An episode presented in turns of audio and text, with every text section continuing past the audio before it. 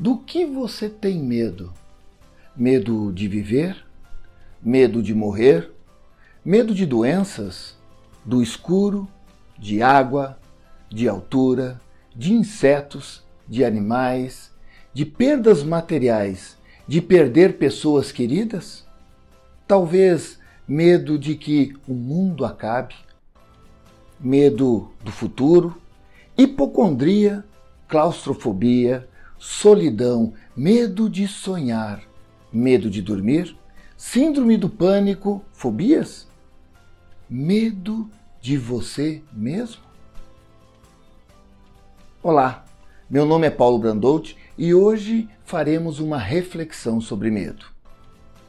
Para, para lidar de maneira eficaz com os medos, precisamos primeiramente aceitá-los e depois procurar entender a mensagem que eles nos transmitem, que basicamente são duas. Número 1. Um, medos preservadores. São considerados naturais e preservam a vida. 2. Medos neuróticos.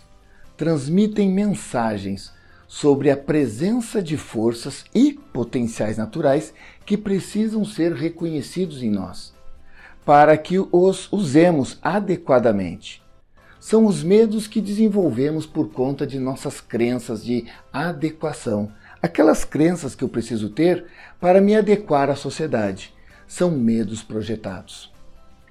É imprescindível que compreendamos os nossos medos, a fim de, a partir dessa compreensão, lançarmos mão do nosso potencial de coragem, para aí sim mudar o que precisamos em nosso jeito de agir e, com isso, termos condições de enfrentá-los e resolvê-los.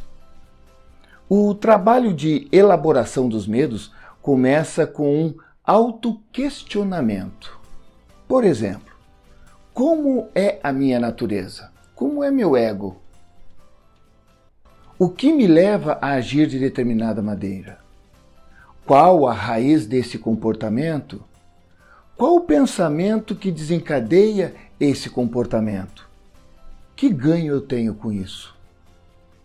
Por mais que os medos possam atrapalhar, e por mais estranho que seja, é possível que alguém não queira amadurecer e livrar-se de seus medos, à medida em que lhe é seguro esconder-se atrás deles e com isto acomodar-se. Como, por exemplo, como tenho medo de dirigir um carro, eu, tenho, eu não tenho carteira de motorista, logo alguém me leva ao serviço. E eu ganho o quê? A atenção dessa pessoa. Então eu estou utilizando este medo como uma bengala. Eu estou me negando a crescer, me negando a evoluir, me negando a ser um adulto responsável, me negando a amadurecer. Preste atenção nas tuas bengalas. Para se livrar dos medos, é imperioso questionar-se, abandonar o comodismo e a visão de infantilização que o indivíduo tem de si mesmo e da vida. Aceitar, entender, compreender, confrontar os medos é uma forma de autoconhecimento.